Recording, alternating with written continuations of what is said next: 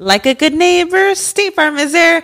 When you hear those words, you can feel good knowing that. State Farm is there to help you feel supported with the coverage you need for your car, your home, and even boats, motorcycles, RVs, and other things that matter to you. Now, let me tell you, girl, I don't got a boat, a motorcycle, or an RV, but State Farm covers my home and my car.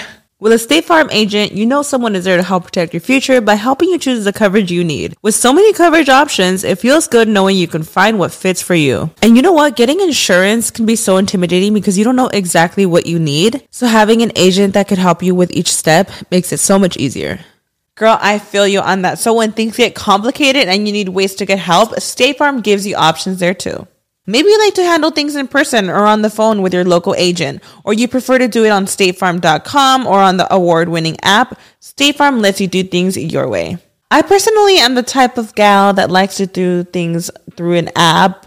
It just makes it more easier than going in person or hopping on a call. So I love that they have that option available. Girl, I like to use an app too. I'm not trying to pull up in person or, or call because I'm way too, I have too much social anxiety for that. I'm trying to do it on the app. So that's why I'm here with State Farm. And that is why, like a good neighbor, State Farm is there. With everyone fighting for attention, how can your business stand out and connect with customers? Easy.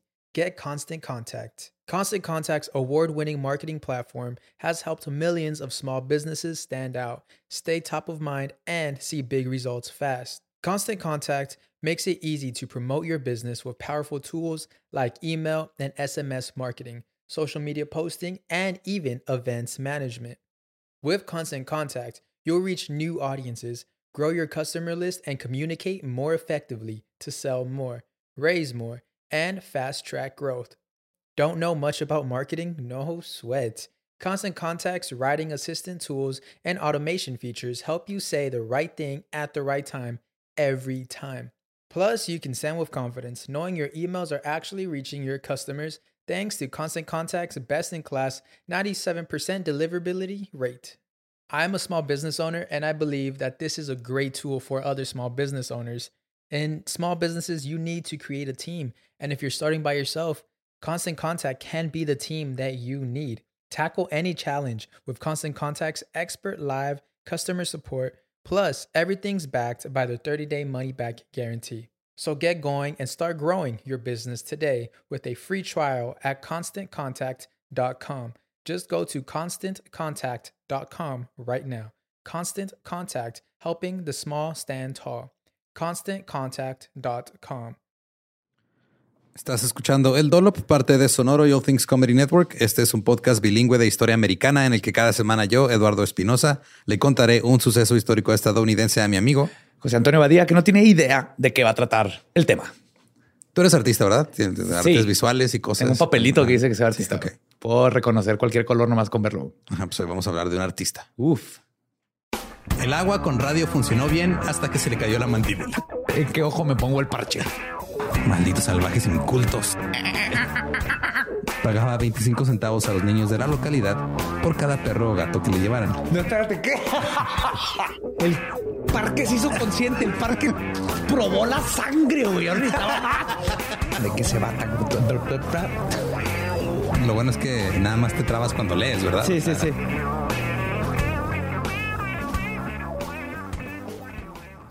...19 de enero de 1958... William Thomas Kincaid III nació en Sacramento, California. Era hijo de Bill y Mary Ann, tenía un hermano y una hermana. Y en esos primeros años su papá Bill saltaba de un trabajo a otro. Patrick, el hermano de Thomas, después dijo, cito, se lanzaba a esos vuelos de fantasía sobre lo que iba a hacer con su vida. Quería navegar alrededor del mar de Cortés. Tenía este pequeño extraño bote que de ninguna manera estaba listo ni era marinero.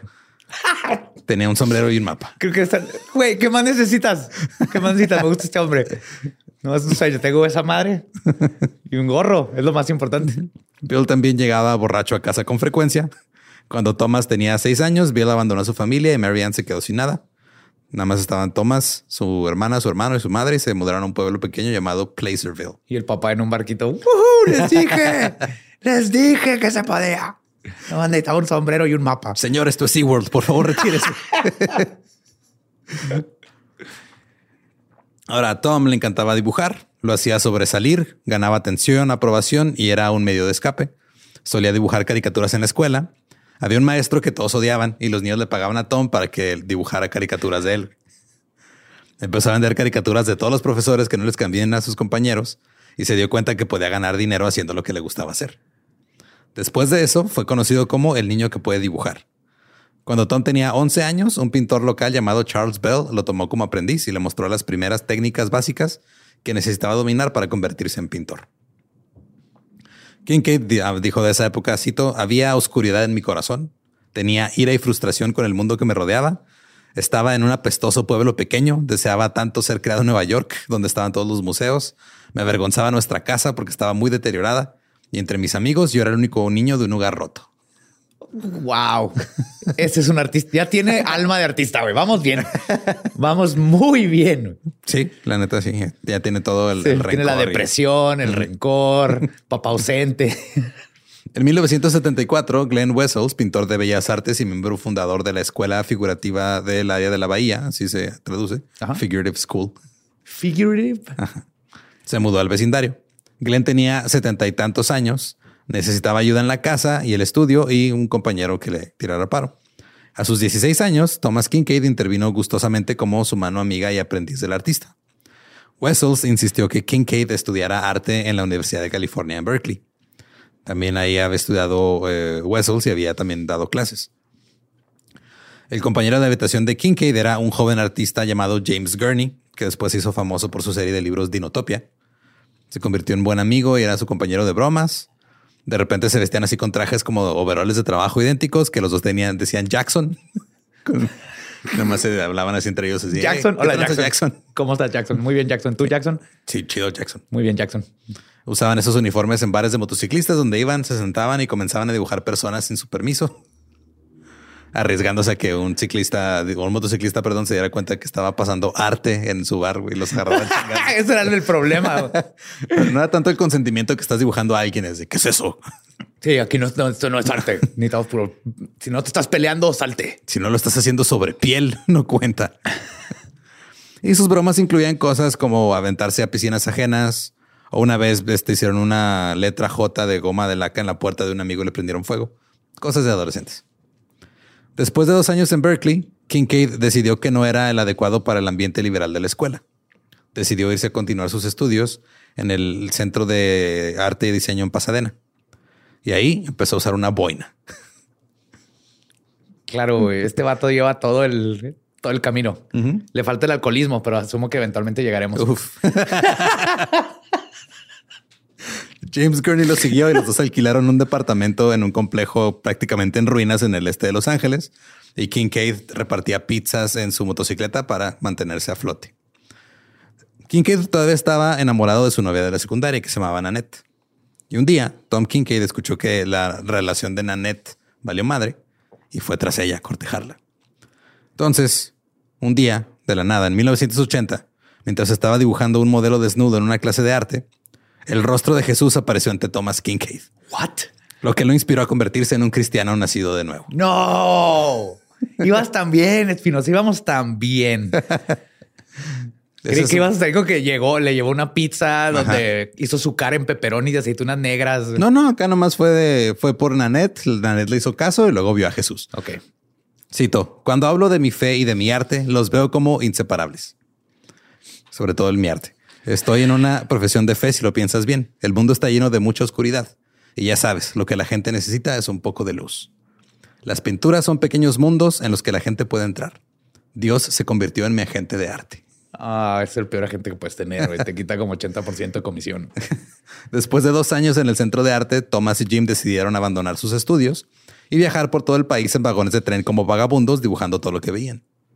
Kincaid comenzó a llamarse a sí mismo el pintor de la luz un nombre que luego registraría como marca. Oh. Thomas y Nanette se casaron el 2 de mayo de 1982 y se mudaron a una pequeña casa en Placerville.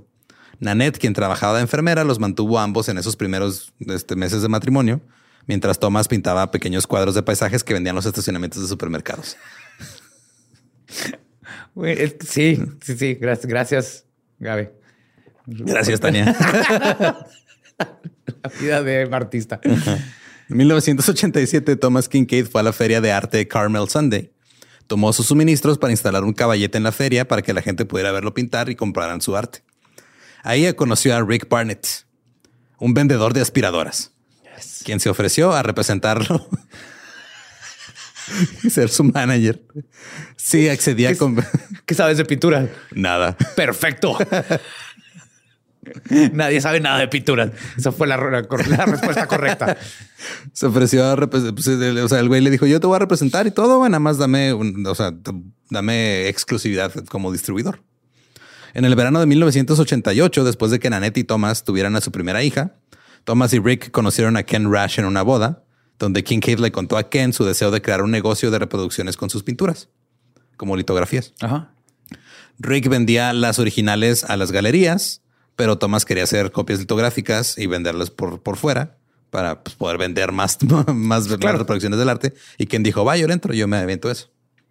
En 1991, después de vender litografías principalmente en ferias de arte, su empresa firmó un acuerdo con Bradford Exchange y las imágenes de Kincaid se pusieron a la venta en placas coleccionables de 8 pulgadas y media, así como plaquitas así rectangulares.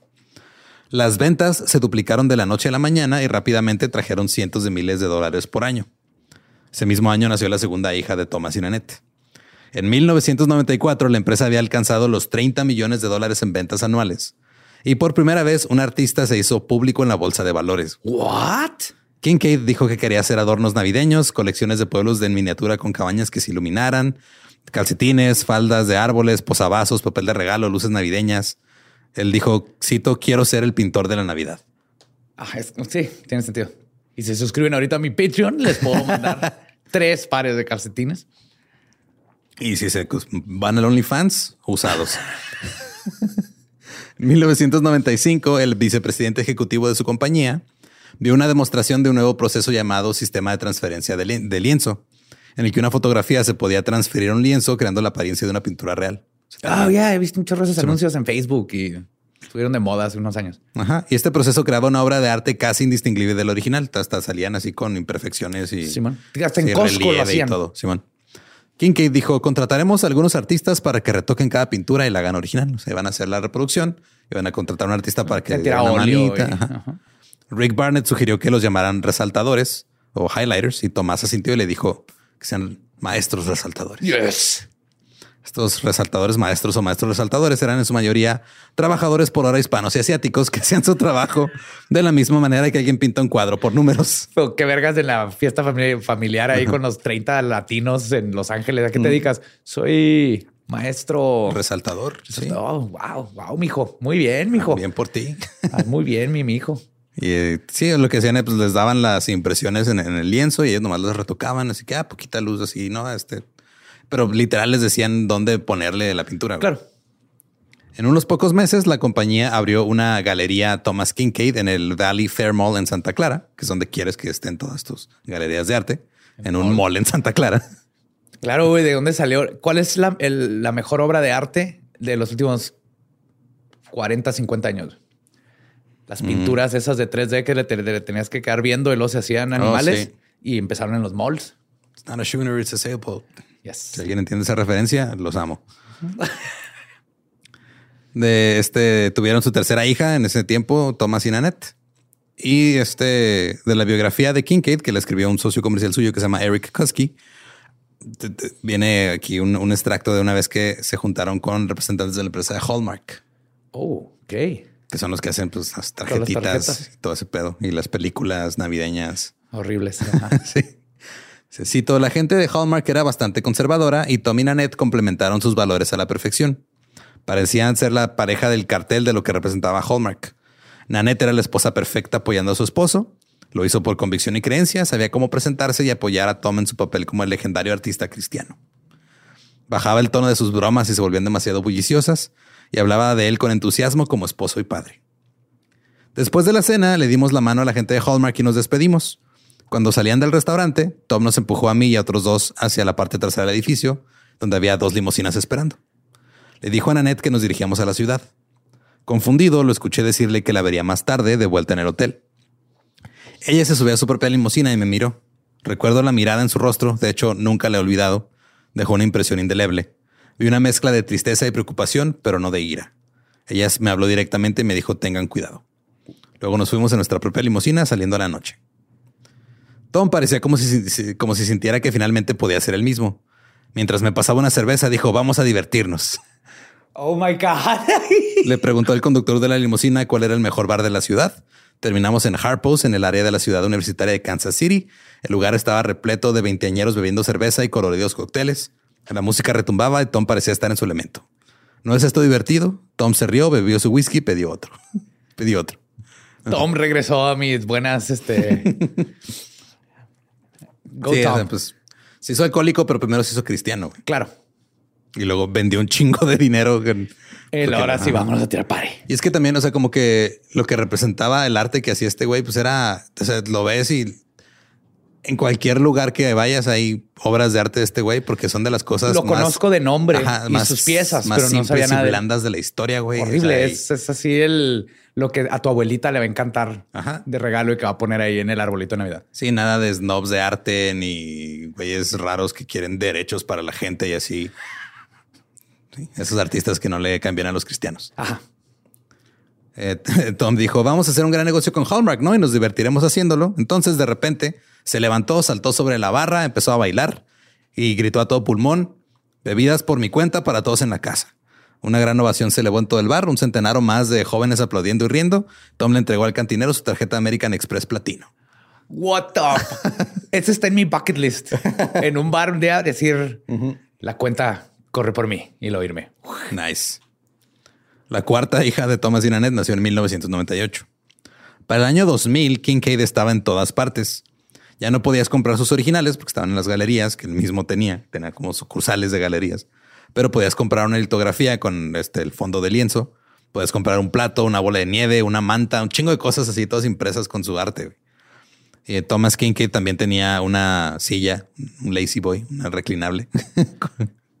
¿De, ¿Pintado por él? Pues era una reproducción, pero sí, tenía su arte ahí. Te puedes sentar en una pintura de este güey. Podías escribir cartas en un blog de notas de Thomas Kincaid o beber café en una taza decorada con alguna de sus pinturas. En California había 78 galerías exclusivas que solo tenían el trabajo de Kincaid. What? Sí, ahora 78 y exclusivas me hace algo de ruido, pero bueno. Yes. Eh, su compañía, Media Arts Group, estaba dedicada exclusivamente al arte de Kincaid y estaba cotizada en la Bolsa de Valores de Nueva York. Ahora, obviamente, el mundo del arte no veía a Kincaid como un artista, lo veían como una marca. Era el McDonald's de la pintura. Sus admiradores, en su mayoría cristianos, creían que su arte era un triunfo del populismo y los valores familiares saludables sobre el elitismo habitual y el esnovismo intelectual del arte. Escribe esta pintura y no tengo que pensar. Mira, está un niño, una niña y una mujer. Listo. Y ya, como debería de ser. La de acá, sí, acá son colores y porque hay un venado arriba de una paloma. No lo entiendo. Eso estaba mal. Sí, ese parece. Me confunde. Se parece un anuncio de sopa enlatada. No, no, no lo entiendo. Aunque Kincaid dijo que no se dirigía específicamente a los cristianos, sus lienzos de edición limitada llevaban el familiar símbolo del pez y estaban inscritos con una referencia bíblica. Que fun fact, el símbolo del pez es un símbolo antiguísimo que es una vagina. Ok. O sea, si lo volteas, es la vagina y arriba es donde el ojito es el clítoris. Y era un símbolo de fertilidad y la feminidad. Y luego en algún punto lo vieron los cristianos y dijeron, ah, es un pez. Y Dios hacía peces y lo agarraron. Entonces, todos los que traen ese pez traen una vagina pagana en su carro. de nada. Este tenía, le ponía Juan 3.16 o también le gustaba citar Mateo 5.16, que era que vuestra luz brille delante de los hombres. Y la razón por la que escogía este en específico es porque él era el pintor de la luz. Y estaba trademark. De hecho, cada vez que dices ese nombre, tienes que estar, le tenemos que dar como 200 dólares a ese vato. No, porque este, lo dije en español. Buen punto. Loophole. Eh, Kincaid dijo, creo en una forma de vida sencilla. Esto fue en el 2000. Él tenía una casa que estaba a poca distancia de la fábrica de San José que empleaba a 450 personas que producían sus litografías en masa. Digo, tu papá trabaja en una litográfica, güey. O sea, imagínate que era como la, que tiene tu papá más grande y nada más de un solo artista, güey. Esto es lo que imprimían. Wow, no, acá son cajas para tacos y, instrucciones de maquila, pero sí, pero acá eran puros prints para un que imprimían para un solo vato. Simón. Eh, cito, Soy un símbolo de una buena vida con la que la gente sueña y que tal vez no ha podido lograr. No soy perfecto, pero tengo una familia feliz, una vida feliz y mis pinturas son ilustraciones de eso. La desintegración de la cultura comienza con el artista. Estoy en una cruzada para cambiar el rumbo de las artes, para restaurar la dignidad de las artes y por extensión de la cultura. Ok, ya volvió a caer de mis. Pues sí, güey, ya tiene complejo de, Mesías, pero con, un lienzo. arte blando y vainilla. Los fanáticos devotos de Kincaid lo convirtieron en un hombre bastante rico. En el año fiscal del 99, Media Arts registró ingresos por 126 millones de dólares. Kincaid y Nanette poseían el 27% de las acciones, lo que les otorgaba un valor estimado de unos 30 millones de dólares. Y luego empezó a aparecer Kincaid en la red televisiva conocida como QVC Home Shopping. No. Empezó a vender pinturas por así televisión. Y vendía sus impresiones o vendía su libro y tenía mucho éxito. En un programa de QVC en el 99 se vendieron 10 mil copias de su libro por minuto que estuvo en la tele, güey. Por minuto. Su arte vendió más de un millón de dólares por hora en, esa, en, esa, en ese canal. Tuvo que reducir las apariciones personales en galerías y librerías porque muchos fanáticos llegaban días antes, se quedaban a acampar para, para esperarlo. E incluso llegaban en casas rodantes y se ponían a invadir ahí vecindarios nomás para ver al pintor cristiano. En el 2001 se le preguntó a Kincaid su opinión sobre Picasso. Oh my God. Cito, no creo con el tiempo que lo consideren el titán que es ahora. Es un hombre de gran talento que para mí lo usó para crear tres Picassos antes del, desayuno porque podía ganar 10 mil dólares por cada uno de ellos. Es que no lo entiendo. Está de perfil, pero me está volteando a ver y no tiene sentido. Pero vea, la niña que yo dibujé está viendo para ti. Ajá. Y ya no tienes que cruzar los ojos para entenderle. Acerca de sus galerías, dijo Cito, nuestras galerías son blandas. No Así dijo. Sí, no haces eco cuando entras. Es cómodo. Hay una chimenea encendida. Hay una persona sentada aquí que no es experta en arte. De hecho, no contratamos expertos en arte. Contratamos personas que aman el arte y las personas. Cuando entras te saludan y la experiencia es completamente diferente. Wow. Mi esposa y yo rezamos por estas pinturas y creemos que Dios puede hablar a través de la belleza. Lo que pinto toca los valores fundamentales de la vida, hogar, familia y tranquilidad. Muy bien, es lo que quiere en mi sala de sus fans dijo, cito, son como un culto. El culto de Kincaid. Mis fans le ponen mi nombre a los bebés, la gente se conmueve con lo que hago. Si los críticos quieren atacar, que ataquen, porque debo, como dijo el mismísimo Cristo, estar en la obra de mi padre. Creo que no se refería a eso el mismísimo Cristo, pero bien por ti, Kincaid, diversificar tu business. y por supuesto, como Cristo, lo siguiente que había que hacer era construir una subdivisión de su empresa. Y por una subdivisión me refiero a literal un fraccionamiento. What? Construyeron 100 casas inspiradas en el arte que hacía con sus cabañas. Y fue esto eh, en Vallejo, California, en las afueras de San Francisco. Hay un fraccionamiento de cabañas de las pinturas de Kincaid. Ajá. What? Se llama The Village at Hidden Brook. Kincaid dijo, cito, Walt Disney no estaba satisfecho con solo hacer una película. Dijo, quiero invitar a la gente a entrar a este mundo y construyó Disneylandia. Vemos mi trabajo y mi identidad cultural de una manera como el heredero de la tradición de Walt Disney. No. Digo, la idea está brillante, güey. Si Tim Burton hace un fraccionamiento con casas de estilo Tim Burton, yo voy y compro una. No sé cómo, pero voy y compro una. Es lo mismo, güey. Es exactamente lo mismo. Para llegar a The Village at Hidden Brook, a Thomas Kincaid Painter of Light Community, así se llamaba, güey. Conducías 30 minutos al noreste de San Francisco hay un letrero en la autopista con el lema Escápese todos los días. The Village at Hidden Brook. Y tiene ahí fotografías como de césped, este, unos golfistas. Y lo que es entrar a la casa y ¡ah! es de dos dimensiones. Se cae, güey. Me pasa un coyote y te dice algo y me pasa todo el tiempo. Primera vez. Sí. No está tan pelada, ¿verdad?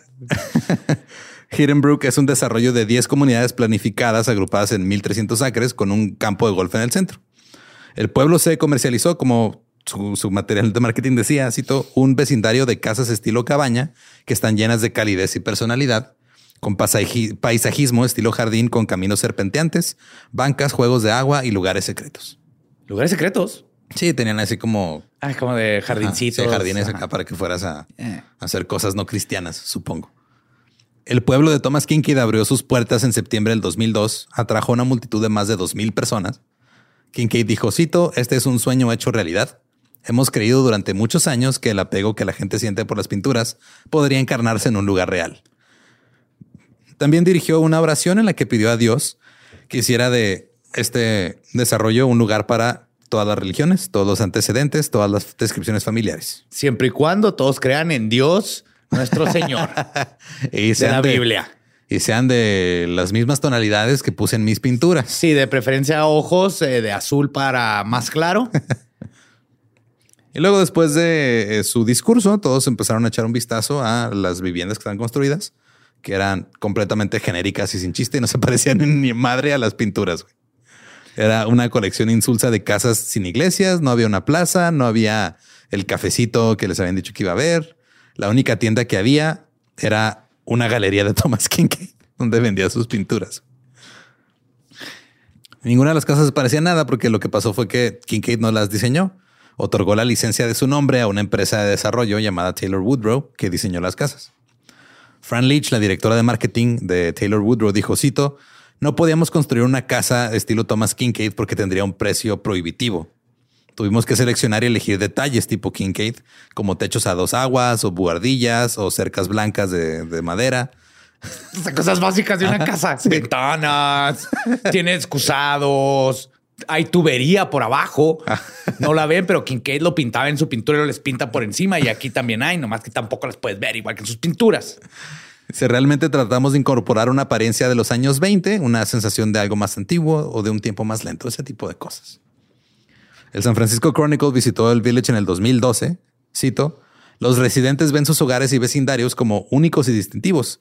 Terry Booth, una propietaria original, dice que compró su casa porque no se parecía a ninguna otra Mac mansión. Así de, no, o sea, es gente que está fastidiada de los que viven con un chingo de lana en California. Dijo, ya me voy acá a una casa americana normal, típica.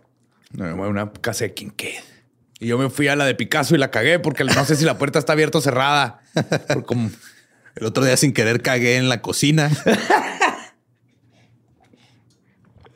eh, Cito, nos gustó el ambiente. Es como uno de sus pequeños pueblos de las pinturas. Las luces tienen que estar encendidas por la noche. Nos sentimos seguros. Y este lugar, digo, todavía están ahí las casas.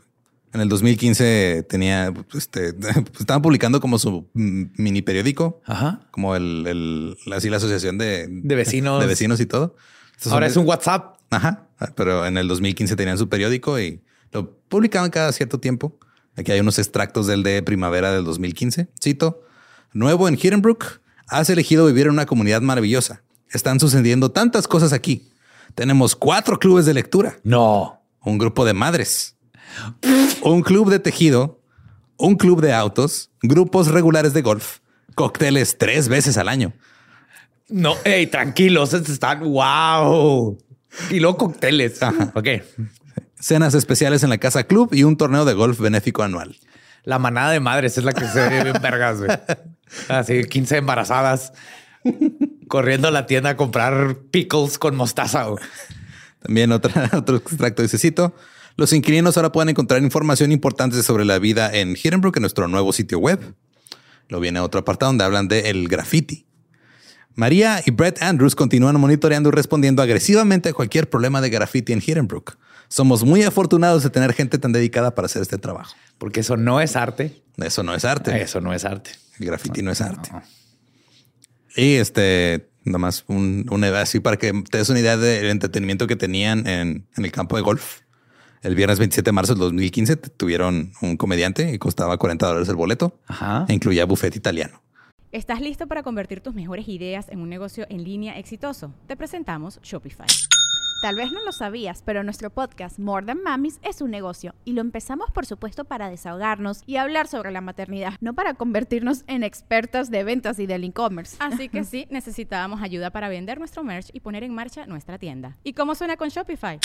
Llegó otra venta. Shopify es la plataforma de comercio que está revolucionando millones de negocios en todo el mundo. Ya seas un emprendedor desde tu casa o desde donde sea, Shopify es la única herramienta que necesitas para iniciar, administrar y hacer crecer tu negocio sin dificultades. Con Shopify puedo gestionar pedidos, envíos y pagos desde cualquier lugar, brindándote toda la información y estadísticas de tus ventas al detalle. Regístrate para un periodo de prueba con tan solo un dólar al mes en shopify.com barra sonoro, todo en minúsculas. Ve a shopify.com barra sonoro para llevar tu negocio al siguiente nivel. Shopify.com barra sonoro. Iría por el buffet. Sí, probablemente era un comediante cristiano. Totalmente. Ahora regresamos un poquito en el tiempo. En agosto del 2002, Larry y Susan Di Giovanni, propietarios de Twin Cities Galleries de Minneapolis, afirmaron que Media Arts Group diluyó el valor de sus participaciones al saturar el mercado y vender tantas cosas por la red de compras por cable QVC. O sea, es de que... QVC un chorro veces así en la madrugada, antes de que hubiera cable y todo eso. Era lo último que salía en la tele y era horrible. Eh, pero no había nada más que ver. Hay, clips bien chingones en YouTube de cosas que pasado como el güey que se apuñaló solo con una espada, güey. Hijo, ese está brillante. El de, el de la pintura del caballo, que era una mariposa, güey, que el güey está haciendo, sí, esta es, una pintura de un caballo y la pone como que agarró la equivocada, güey. Sería mariposa, sí. Hay un chingo de joyas de la gente que se le rompen cosas. Este no se rompe, lo... está bien chido, güey. Y está bien chido porque es en vivo, güey. O sea, no, no, sí, no, hay nada que puedas hacer. no hay nada que puedas hacer, güey. Y más porque estás vendiendo ese producto que acabas de romper y se vende porque no se rompe. Pero mi favorito es el güey que se apuñala solo sin querer con, la katana. Una katana, güey. Pero está así como bien tranquilo, así, oh boy, oh dear, oh no. está bien, vergas. Búsquelo en YouTube, no sé, QVC, katana. Sí, funny. Entonces, como pues llegaron los de Media Arts Group y le decían a, la gente que quería invertir en una galería para vender cosas de Thomas King que no, te va bien chingón y todo. Y luego al mismo tiempo vendían todo por pinche televisión, güey. Y pues le quitaban como que el, sí, la gente no tenía que ir. no tenía que salir a la tienda. Amazon contra ir a una tienda. estoy acordando del pendejo, cómo se le rompe la espada y luego se le enterna el hombro, güey. Es que es bello ese video. Ah, güey. ¿Cómo lo había olvidado? La pareja presentó una, una, demanda alegando que la compañía los engañó y los estafó con más de 1.3 millones de, dólares, que eran sus ahorros de toda la vida. Y esta fue solo una de las 10 demandas presentadas por las galerías de Kincaid en todo el país contra la compañía de Kincaid. Por lo mismo, porque dijeron, güey, es que diluyeron el valor del arte. Una rama de Kincaid estaba demandando a la otra rama. Sí, pues es que eran como franquicias, güey. O sea, eran galerías que tú llegabas y dices, ah, este, ¿quieres invertir? Mira, este, tú vas a vender, te vas a mandar las litografías, vas a tener aquí unas originales. ok, sí, sí, sí, sí. O sea, tú vas, a tener, tú vas a tener aquí algunas originales para que pues, sepan que eres legítimo. Vas a vender las litografías, vas a tener este taza, la playera, todo el desmadre. Como los extras. Ajá.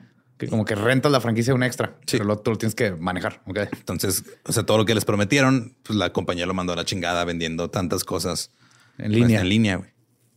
En el 2003, un grupo privado liderado por Thomas Kincaid acordó comprar Media Arts Group por 32.7 millones de dólares. Media Arts registró 6.2 millones en pérdidas durante la primera mitad del 2003, ya que los ingresos disminuyeron un 49% el año anterior. Esto hizo que el precio de las acciones cayera y Media Arts vendió, o sea, originalmente las acciones al público se, vendiera, se vendían a, a 7 dólares y Kincaid las compró a 4. Entonces le salió más barato como que porque él nomás tenía el 27%. Ajá. Entonces compró todo lo demás. Oh, inteligente. Entonces, un, panel de tres miembros de la Asociación Americana de, Arbitration o de, este, arbitración. Se me olvidó la palabra, güey. Arbitración. Simón. Ordenó a la compañía de Kincaid pagar 860 mil dólares por defraudar a los antiguos dueños de dos galerías fallidas en Virginia. Y este litigio también reveló que eh, ex empleados tenían problemas con Thomas Kincaid. El panel dijo que Kincaid y otros ejecutivos habían creado un cierto ambiente religioso diseñado para inculcar una relación de confianza. Y a menudo usaban términos como socio, cristiano, Dios, para transmitir una sensación de vocación superior, que esto es más que un trabajo, esto es una vocación divina. Entonces, un eres el profeta. Eres el profeta de las ganancias. Sí. Kincaid decía cosas como es que me encanta hablar sobre mi fe y trato de abrazar a las personas con amor incondicional, como lo hizo Cristo. Y con ese amor incondicional, pues vas a tener que venir a trabajar el fin de semana, güey, sin paga, porque. Eh, Cristo también trabajaba los domingos. ¿Te acuerdas cuando madreó un chingo de gente ahí afuera del templo? Era domingo. Pero que no un domingo se tomó como de vacaciones, de puente, como que tres días o algo así. Pues que era el hijo de Dios. Entonces tiene, tiene ciertos beneficios. ¿Tú eres el hijo de Dios? No lo creo. A ver, hazme este pescado. Pero dos. según esa pintura que estoy retocando, todos somos hijos de Dios. Mijo, póngase a pintar. Los dueños de las galerías alegaron que Kincaid permitió que ellos se hundieran para bajar el precio de las acciones y así poder recomprar la compañía a un precio más barato. Oh, shit. Los ejecutivos y abogados de la compañía dijeron que la fuerte caída en el número de galerías, que se había reducido a menos de la mitad de las 350 que alguna vez existieron en el año 2003. O sea, había 350 galerías de este güey en No todo puede ser, güey. Es que no Estados puede ser. Unidos. Eso no es, no es redituable, no es sostenible. güey. Pues no, pero él dijo, no, no, no fue que se cayeran por nuestra culpa, fue culpa de la burbuja de las empresas de Internet, la burbuja del punto com de esos años. Creo que no habían 350 hot topics, güey. No. Creo que ahorita hay como cuatro. Ajá. Lo extraño. Pero ya no es lo mismo. Sé que ya no es lo mismo. Ya no me espera ahí lo que yo busco. Eh, también le echaron la culpa a una economía en contracción y a los ataques del 11 de septiembre del 2001. Todo Y es que eso. después cayeron las torres, a todo el mundo le dejó de gustar el. No, es que te- imagínate, o sea, cristiano. no, deja tú que les dejó de gustar el arte cristiano. O sea, date cuenta de la cantidad de espacio para colgar un cuadro que perdimos cuando se cayeron las torres. güey.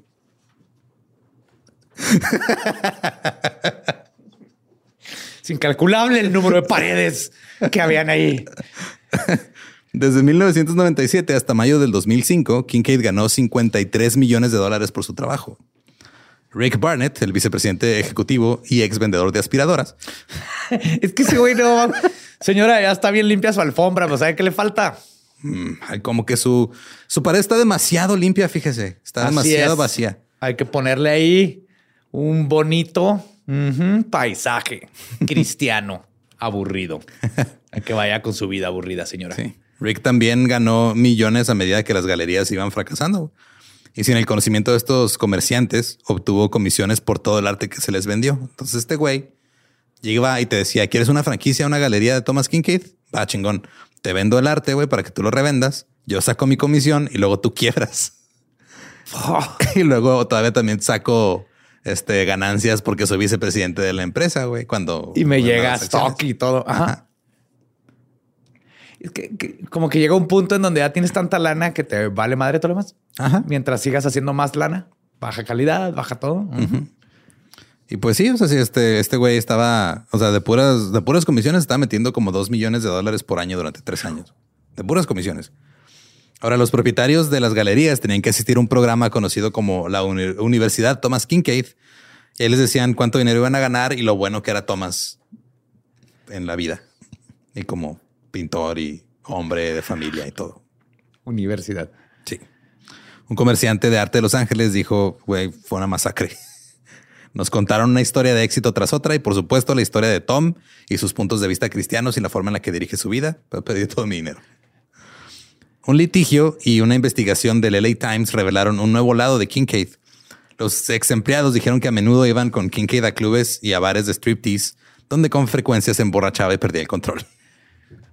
Oh my God. A huevo. A huevo. O sea, este güey vendía su imagen bien cristiana de familia y todo y se la pasaba pedísimo. es artista, nomás que encontró la manera de venderse como artista y era verse como bueno, pero obviamente era un ser humano. Este John Dando es el director de operaciones minoristas de Media Arts Group. Contó que una vez el artista estaba tan intoxicado durante una actuación de Siegfried y Roy en Las Vegas que las personas que estaban cerca de él prefirieron irse. Cito, creo que era Roy o Siegfried o uno de los dos tenía una, una bragueta en sus leotardos, así como por fuera, así como Ajá. grande. Entonces, cuando comenzó el espectáculo, Tom empezó a gritar bragas, bragas y su madre y Nanette tuvieron que callarlo. ¡Tragas que el tigre te la chupe! ¡Wow! Bendito sea el Señor. ¡Ujujú! En otras ocasiones, Kincaid podía ser francamente desagradable, como el incidente en el que la esposa de Dan Doyce trató de ayudar al artista, supuestamente que estaba pedísimo tratando de ponerse pie en un bar. Se había estado cayendo, se cayó de su taburete, estaba tirando en el suelo y simplemente volteó a ver a mi esposa, le tiró dedo y le dijo, vete a la mierda. ¡Fuck you! God bless you. Kincaid también disfrutaba de lo que él llamaba el ritual de marcado de territorio, según Terry Shepard, un ex vicepresidente. O sea, le gustaba orinar en las cosas. Claro. En una declaración, el artista aludió a su práctica de orinar al aire libre y dijo que creció en el campo donde era común. Yes, sir. Estoy de acuerdo. Nos quitaron. Los perros tienen derecho de hacer pipí afuera. Los Los, humanos seres no. humanos no. Te pueden meter a la cárcel por hacer pipí afuera. Eso sí está mal. Como sociedad tenemos que replantear eso.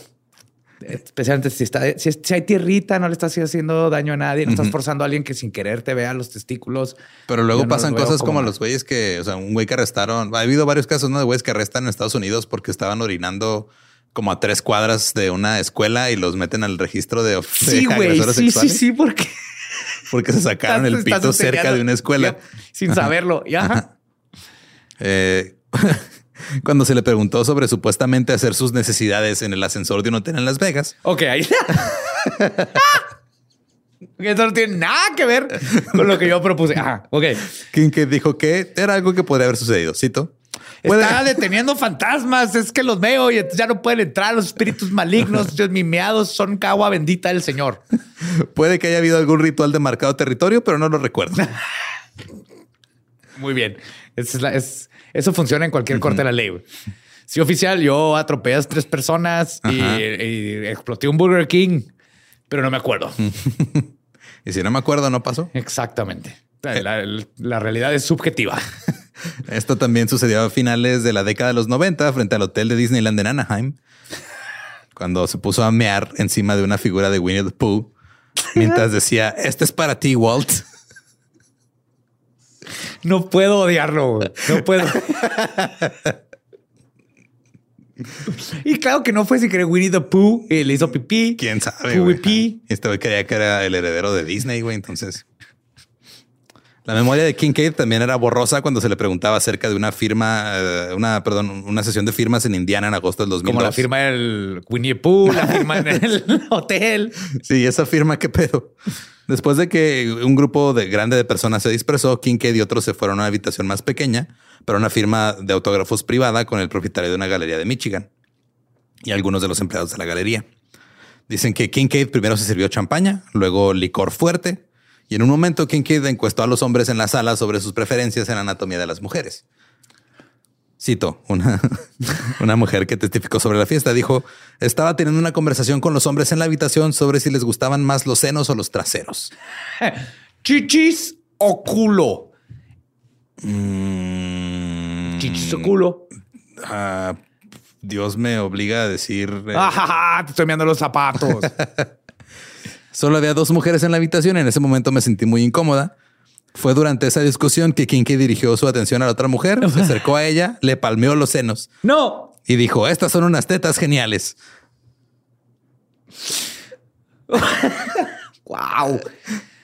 Un güey, o sea, Va escalando bastante este sí, vato. este pedo fue de, o sea, literal le vendiste tu arte a unos güeyes en, en Indiana, así, gente de bien, gente pues, que no quiere meterse en pedos con valores cristianos y todo. Y luego vas y le agarras la chicha a una ex empleada, güey, ni que fueras cantante de música ranchera mexicana. Que en paz descanse. no, no, que no descanse con paz. Y cuando le preguntaron a, a Kincaid, testificó una declaración que había bebido en exceso y que se habían producido, Y no me acuerdo. que tal vez se habían producido algunas conversaciones ruidosas normales, pero negó haber tocado a la mujer. Dijo, Eh, no toqué, no puse mi boca y le hice. Pero no me acuerdo. pero dijo, cito, tienes que recordar que soy el ídolo de estas mujeres que están ahí. Venden mi trabajo todos los días, ¿sabes? Están enamoradas de cualquier atención que les brinde. No sé qué tipo de coqueteo estaban tratando de hacer conmigo. No recuerdo lo que estaba pasando esa noche. Güey, qué asco. Oh my God. Un asco de güey. La Sí, güey. se mamó. Él se describía a sí mismo como un tipo promedio y trabajador que resulta ser un artista famoso y dijo que no se tomaba a sí mismo muy en serio. Cito, el libro de Eclesiastes dice, disfruta, toma una copa de vino, porque esta, es la Agarre las boobies a tus. porque esta es la voluntad de Dios para ti. Nunca es consistente con la voluntad de Dios que nos comportemos de manera pecaminosa. Sin embargo, Dios también nos ama y nos acepta. Entiende que a veces tenemos nuestras fallas. Claro. Sí, sí, ahí viene. Yo me acuerdo la última vez que fui a misa que dijo el sacerdote. Y si meas un. Este, Una estatua de Winnie the una estatua de Pooh. Winnie the Pooh o un elevador de un hotel o le agarras las boobies a una mujer sin su consentimiento. Ey, a todos nos pasa. Esto es palabra de Dios. Echen dinerito en las canastas, por favor. Amén. En marzo del 2006, después de que salió a la luz el artículo del LA Times, Junto con el testimonio ante la corte, Kincaid acusó a sus ex distribuidores descontentos y a un ex empleado de lanzar ataques mediáticos contra él. Pero también dijo que podría haberse comportado mal durante un momento estresante, que ahora estaba en el pasado todo porque en ese tiempo él estaba muy mal mentalmente y comió y bebió en exceso y subió 25 kilos. Ay, pobrecito. Es como cuando piden perdón los youtubers. Ándale. Que nunca dicen la palabra perdón. No. Nomás están con tratando de fakear que salen lágrimas y si esto estuvo mal. Entiendo, voy a cambiar. Estoy trabajando para corregir, para ser una mejor persona. Y los desaparecen tres meses y luego regresan como si nada. Y estoy seguro que para este tiempo Kincaid ya no estaba pintando ni madre, güey. Cuánto que tenía un séquito de gente que le hacía reproducciones de los originales. Sí, tenía esos originales. Sí pintaba y hacía otras cosas, pero, o sea, literal se convirtió en una marca, güey. O sea, había gente que... Sí, y para cubrir tanta cantidad de productos necesitas gente que te esté ayudando a producir una pintura te toma tiempo. Sí, y lo que está ocupado meando Winnie the Pooh. Sí, güey, no puedes estar meando Winnie the Pooh y pintando algo. No, es que seas Banksy. sí puede hacer las dos cosas. Sí, güey, Simón. Eh, y, también lo que, o sea, ya la, corporación pues tenía a otros pintores que pintaban en el estilo de Kincaid, güey. Ajá. Sí, y nomás le ponían la firma de este güey. Eh, cito, la buena noticia es que aprendí muchas lecciones valiosas de esa etapa de mi vida. Con la ayuda de Dios y el apoyo de mi familia y amigos, le he devuelto el equilibrio a mi vida. Y si me has visto últimamente, sabes que he perdido más de 50 libras y me siento genial. Eso es lo que importa. Sí, sí, o sea, agarré una chiche hace mucho tiempo, pero ya bajé de peso. Ya, ya. o sea, es, es como el Kevin Spacey así de, oye, eres un agresor. Sí, pero también soy gay. Ah, no sabías eso, ¿verdad? así desviando bien cabrón la atención. Bien hecho. Yo, tú sabes que eso lo hizo, o sea, no, que lo guardó. Ajá. Como, como tu draw for del uno, que lo guardas hasta el último. Eso hizo comer cuatro, no, güey. Bueno, se los comió sin permiso. En el 2009. Nanette realizó una intervención para Kincaid junto con Ken, eh, uno de los miembros fundadores de la empresa. Nadie sabe qué fue lo que ocurrió, güey. Pero después de que la primera intervención falló, Nanette organizó una segunda en la primavera de 2010, esta vez con sus hijas, así como el hermano de Ken y Tom, Patrick, con todos presentes. Confrontó a Tom con el mensaje ponte sobrio o nos perderás. Tom, Clarita, tu hija, está miada. Tu lazy boy está miado. Le estás agarrando las chichis a la sirvienta. Tom, tenemos que hablar. Hacia, algo así de haber sido, estoy seguro. Pero viste qué bien me veo ahora. y Tom, más que devastado, se puso furioso. Y los asistentes médicos se lo llevaron a la fuerza a un centro de rehabilitación, porque fue intervención así ya con gente que se lo iba a llevar oh, a rehab. Se lo llevaron literalmente pateando y gritando. Y un mes después que salió de rehabilitación, Tom volvió a beber, incluso peor que antes. Nanette solicitó el divorcio y se separaron legalmente. El 16 de junio del 2010, Kincaid fue arrestado bajo sospecha de conducir ebrio. En noviembre de ese año, Kincaid estuvo en el estadio de los Broncos de Denver para presentar una pintura llamada Mile High Thunder para la fundación de Tim Tebow, que no sé si te acuerdas de ese güey. Tim Tebow, sí, sí, sí. Sí, el quarterback este súper cristiano que, que lo criticaban por arrodillarse a rezar. Y luego pelearon por eso. Y luego cuando alguien se arrodilló por derechos, están chingue y chingue, ¿verdad? A los fanáticos de Denver se les prometió una presentación inspiradora de 30 minutos, pero no recibieron eso. Kincaid empezó su discurso diciendo, yo nomás estornudo en público y aparezco en un encabezado. Luego continuó, cito, el artista más conocido y querido de Estados Unidos se presenta en el hospital del condado de Orange. Organizamos un evento para niños todo el día, concursos de arte, entregamos paquetes de arte a todos los niños, les hablé sobre llevar un diario de su vida, sobre crear algo todos los días que haga una declaración y una diferencia. Enviamos un mensaje a todos los periódicos, vengan, vean este día de alegría, esta celebración, pero nadie apareció. Pero nomás doy un paso en falso en público y lo ponen en primera plana. Ahí está, faltaba, faltaba el ego. Ya estaba, güey. Presente. En diciembre, Kincaid presentó una declaración de no oposición por su cargo de, este, manejar ebrio. Su nivel de alcohol en la sangre era el doble del límite legal. Fue sentenciado a 10 días de cárcel con asistencia obligatoria a un programa para infractores eh, durante nueve meses, una multa de 1.846 dólares y cinco años de libertad condicional. ¡Wow! ¿Sí le dejaron ir el libro? Sí. En el 2011, Kincaid hizo un viaje a Italia. ¿Qué mío? Todo, güey. Su socio y biógrafo Eric Kuski escribe sobre este viajecito. Unos días después de un viaje que Kincaid realizó a Italia a mediados del 2011, El CEO John Hastings recibió una llamada telefónica en su oficina. En la otra línea había una joven llorando tan histéricamente que apenas podía entender lo que estaba diciendo. Él finalmente logró darse cuenta de que algo había salido terriblemente mal. Tom había estado bebiendo mucho y estaba fuera de control. Al parecer no se había movido en su cama durante dos días y la joven temía por su vida. Hastings le preguntó a la joven si estaba respirando y ella dijo sí. Hastings condujo hasta el aeropuerto de San Francisco para tomar el próximo vuelo sin escalas a Italia. Cuando ya entró a la suite de Tom, lo golpeó el olor a alcohol, sudor y orina. Las cortinas estaban corridas, la joven estaba acurrucada en un rincón en posición fetal llorando en silencio. John se acercó a la cama donde Tom yacía desnudo, inmóvil y sucio.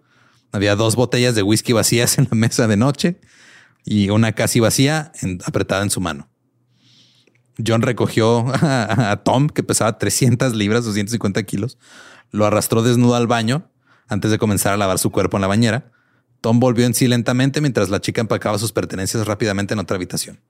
Güey, eso es un amigo, güey. Si algo te dice que tienes un amigo, vuela a Italia a curarte la pinche, intoxicación alcohólica. John llevó a Tom al vestíbulo del hotel en un carrito de equipaje. Lo subió esa madre, Lo bajó. Llegaron. Tom le dijo que tenía, había rentado un auto y le pasó este, el ticket del ballet parking. Llegó el ballet cuando trajo el Mercedes alquilado. Estaba cubierto de abolladuras y arañazos y rayones por todos lados. La joven explicó que Tom había conducido borracho por las sinuosas carreteras costeras durante días con una botella entre las piernas, chocando repetidamente contra los muros de piedra y las barandillas de los acantilados, casi tirándolos a, la orilla. Qué romántico. James Bond, me acuerdo de Doctor No, hace lo mismo James Bond. Tom, John Hastings y la joven abordaron el siguiente avión y volaron de regreso a California donde Hastings se aseguró de llevar a, Tom y a la, joven a casa. Lo documentó, ¿no? Sí, güey.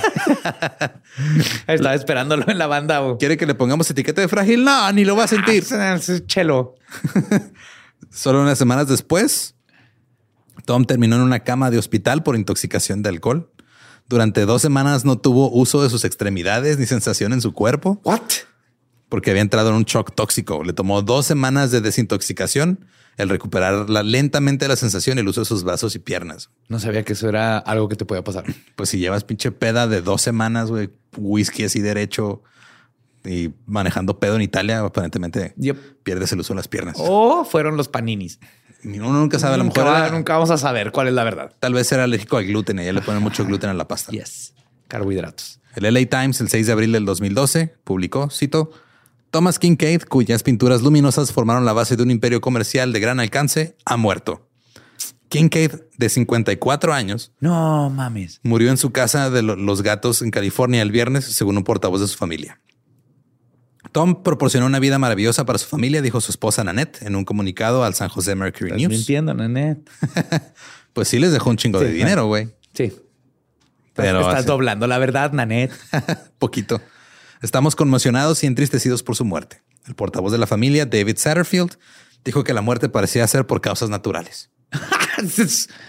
Súper natural. Tres botellas en un día natural. Natural, güey. Yes. LA Times, el 7 de mayo del 2012, un mes después del primer artículo, el famoso artista Thomas Kincaid murió de una sobredosis accidental de alcohol y Valium, según los hallazgos de la autopsia. Oh. También reveló dolencias crónicas como agrandamiento del corazón e hígado graso, junto con numerosas lesiones por objetos probablemente causadas por frecuentes caídas en estado de ebriedad. Como yo cuando me partí la madre en la cara. Ajá, poquito. Pero tú ibas caminando y te tropezaste. Sí. Con un... No llevaba tres días con una joven italiana. no, la joven no era italiana, güey. Se la llevó de... Ah, era de Estados Unidos. De Estados Unidos. Ajá. No, o sea, no, no sabemos si era una, una escort o una amante. O una amiga. O una fan o algo. Ah, pero no era italiana. Pero no era de allá. Por eso estaba tan asustada, güey, porque pues llegó. ¿Cómo me regreso?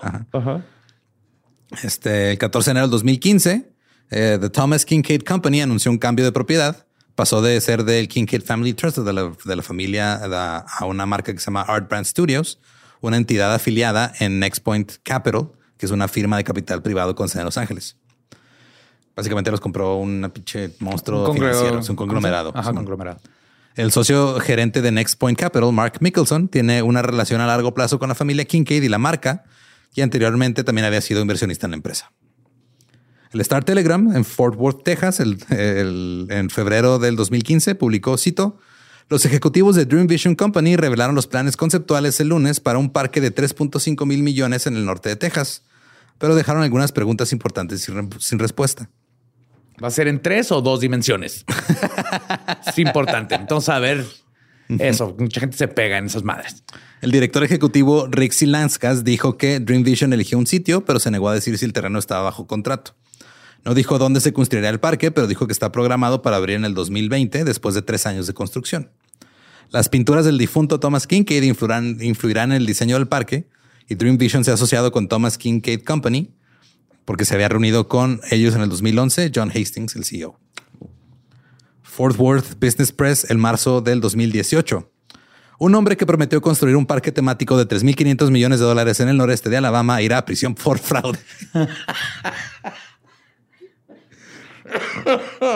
Un juez condenó a Brian Keith Robinson a 10 años de prisión durante una audiencia el martes. Se le ordenó pagar a los inversionistas más de 7 millones de dólares. El Times Daily informa que los documentos judiciales indican que 42 personas invirtieron en el plan de este parque temático de Thomas Kincaid con el dinero supuestamente destinado a financiar el proyecto. Pero las autoridades alegan que Robinson gastó el dinero en cosas personales en un esquema estilo Ponzi. Ya. Ahora, ninguno de los socios de licencia de la compañía terminó su relación con la marca tras la muerte de Kincaid. Hallmark sigue creciendo, sigue vendiendo cosas de Kincaid. Este Kincaid terminó siendo en cierto modo el heredero de Walt Disney porque tienen este, pinturas de Disney que hacen, güey, que venden que como bajo la marca de Thomas Kincaid. ¿Neta? Ajá, hay un chingo de pinturas de Disney de colección. A pesar de que mío Winnie the Pooh. Ajá. La edición de mayo de del 2014, perdón, de Global License colocó a Kincaid en el puesto 81 de su lista de marcas con licencia más vendidas, estimando 400 millones de dólares en ventas anuales. Ay, güey. Y esta, esta noticia nada más la puse nomás para, nomás para ti. 9 de enero del 2021. Thomas Kincaid Studios ha creado una serie de pinturas que rinden homenaje a The Mandalorian. ¿What? Esta, esta, no es la primera vez que Thomas Kincaid Studios trabaja en pinturas temáticas de Star Wars. The Mandalorian Collection es la última de una serie de pinturas con licencia del estudio del difunto artista. También es la primera en la historia del estudio que acredita el artista de las pinturas, Mont Moore, en el trabajo en sí, en lugar de simplemente usar la marca de Thomas Kincaid. Ah, bueno, that's cool. Y voy a comprar esa pintura porque ya sé que Kincaid le cagaría y la mearía y yo la voy a tener y aparte es Mandalorian y lo puedo justificar con Gabe porque es histórico. Ajá. Los precios de The Mandalorian Collection van desde 60 dólares por una impresión en metal hasta 5 mil por un lienzo de edición limitada. No necesito una impresión de Mandalorian, pero voy a imprimir una. sí, son, son, cuatro pinturas este, basadas en momentos de la primera temporada. Oh my God, Grogu. Ajá, está, hay una de este, nomás así, este Mando y Grogu así. En una cabaña. en una con, una, este, picket fence blanca y todo. Sí, pero si, te metes ahorita, o sea, tienen un chingo de colecciones de pinturas temáticas de Disney, güey, que las venden y sacan un chingo de dinero. Las son de colección, o sea, el güey. Que no tienen nada que ver con Kincaid. No, o sea, la marca nomás está usando el nombre de ese güey de que construyó su imperio. Dijeron, ah, vamos a seguir usándola y ya, o sea, es de esos nombres que luego terminan de tener, o sea, que, el, nombre termina de tener relevancia más que como marca, güey. Ajá. O sea, ya no es el artista, ya no es el fundador de la compañía, es como Sam's Club. Sí. o sea, ya nadie sabe quién verga será Sam. No, yo no sé cuál es Sam. Pero pues esa es la historia del pintor cristiano Thomas Kincaid. Güey, ni puta madre. Te digo, lo ubicaba perfectamente su nombre y su obra. No tenía idea de nada más. Era un desmadre ese güey. Sí. No rompió el ciclo de. como que se nota el todo su. No lo rompió y también como que no hizo nada. O sea, empezó a reprimir todo como era de party, peda y desmadroso en las albercas. Sí, por vender su marca. Por vender su marca y la vendió y luego le explotó todo en un ratito y, se fue a la chingada. Si quieren escuchar el episodio en inglés, es el episodio 77 de The Dollop, Thomas Kincaid. Y pues eh, recuerden que nos pueden seguir en todos lados como arroba el Dollop. Recuerden que también tenemos mercancía oficial de El Dolop. Ahí también la pueden checar en nuestras redes. A mí me pueden encontrar como arroba ningún Eduardo. Ahí me encuentran como el Badiablo. Si no conocen su historia, están condenados a comprar una pintura del Mandalorian por 5 mil dólares hecha por un güey que trabaja para una- un conglomerado cristiano extraño raro. Perdón, Gabe. ¿Estás listo para convertir tus mejores ideas en un negocio en línea exitoso? Te presentamos Shopify. Tal vez no lo sabías, pero nuestro podcast More Than Mamis es un negocio y lo empezamos por supuesto para desahogarnos y hablar sobre la maternidad, no para convertirnos en expertas de ventas y del e-commerce. Así que sí, necesitábamos ayuda para vender nuestro merch y poner en marcha nuestra tienda. ¿Y cómo suena con Shopify? Llega otra venta. Shopify es la plataforma de comercio que está revolucionando millones de negocios en todo el mundo. Ya seas un emprendedor desde tu casa o desde donde sea, Shopify es la única herramienta que necesitas para iniciar, administrar y hacer crecer tu negocio sin dificultades. Con Shopify puedo gestionar pedidos, envíos y pagos desde cualquier lugar, brindándote toda la información y estadísticas de tus ventas al detalle. Regístrate para un periodo de prueba con tan solo un dólar al mes en shopify.com barra sonoro, todo en Ve a shopify.com barra sonoro para llevar tu negocio al siguiente nivel. Shopify.com barra sonoro.